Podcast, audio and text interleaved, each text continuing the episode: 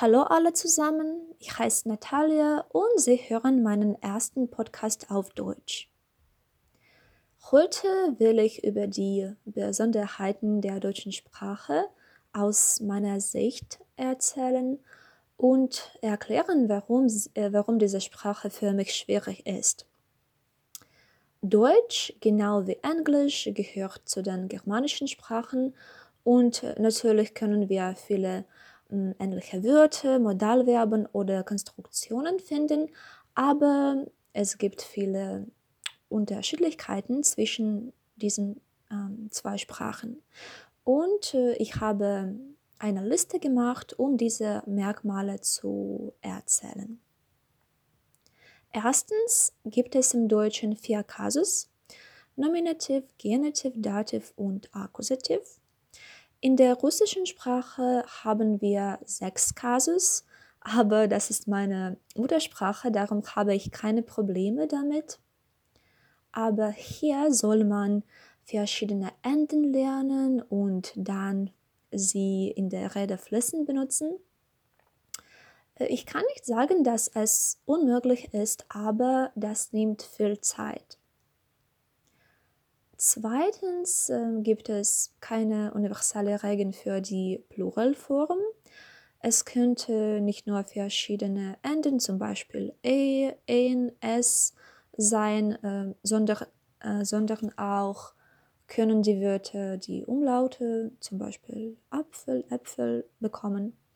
Und äh, manchmal sind die Singular- und Pluralformen gleich. Ich verstehe, dass ähm, ein Ende von den Suffixen abhängt, aber man muss viele Aufgaben machen und viel sprechen, um sicher zu sein. Drittens gibt es im Deutschen trennbare Präfixe. Und wer hat das erfunden? Ich weiß es nicht. Äh, meiner Meinung nach ist es schrecklich, weil man einen Satz äh, bis zum Ende zuerst hören soll, äh, um äh, zu verstehen, worüber war das. Es ist wichtig, äh, in diesem Fall aufmerksam zu sein und alle Nuancen wissen. Ähm, außerdem hat jedes Wort ein Geschlecht. Das kann Maskulinum, Femininum oder Neutrum sein. Und äh, hier soll man auch die Enden der Wörter oder die Sphären der Nutzen lernen, zum Beispiel Flüsse oder Seiten der Welt und so weiter, ähm, um ein richtiges Geschlecht zu wählen.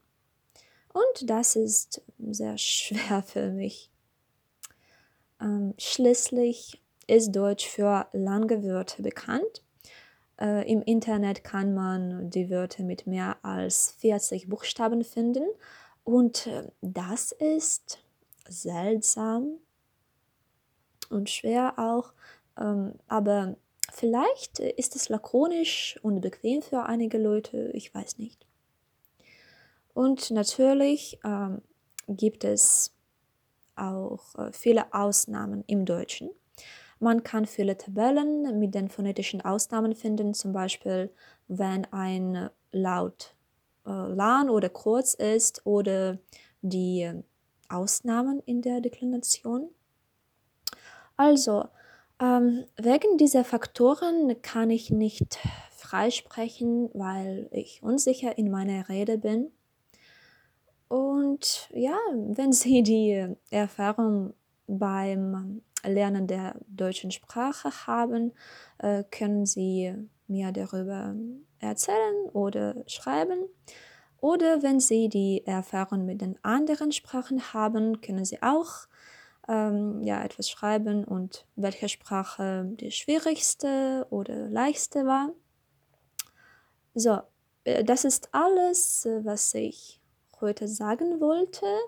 Danke und auf Wiedersehen.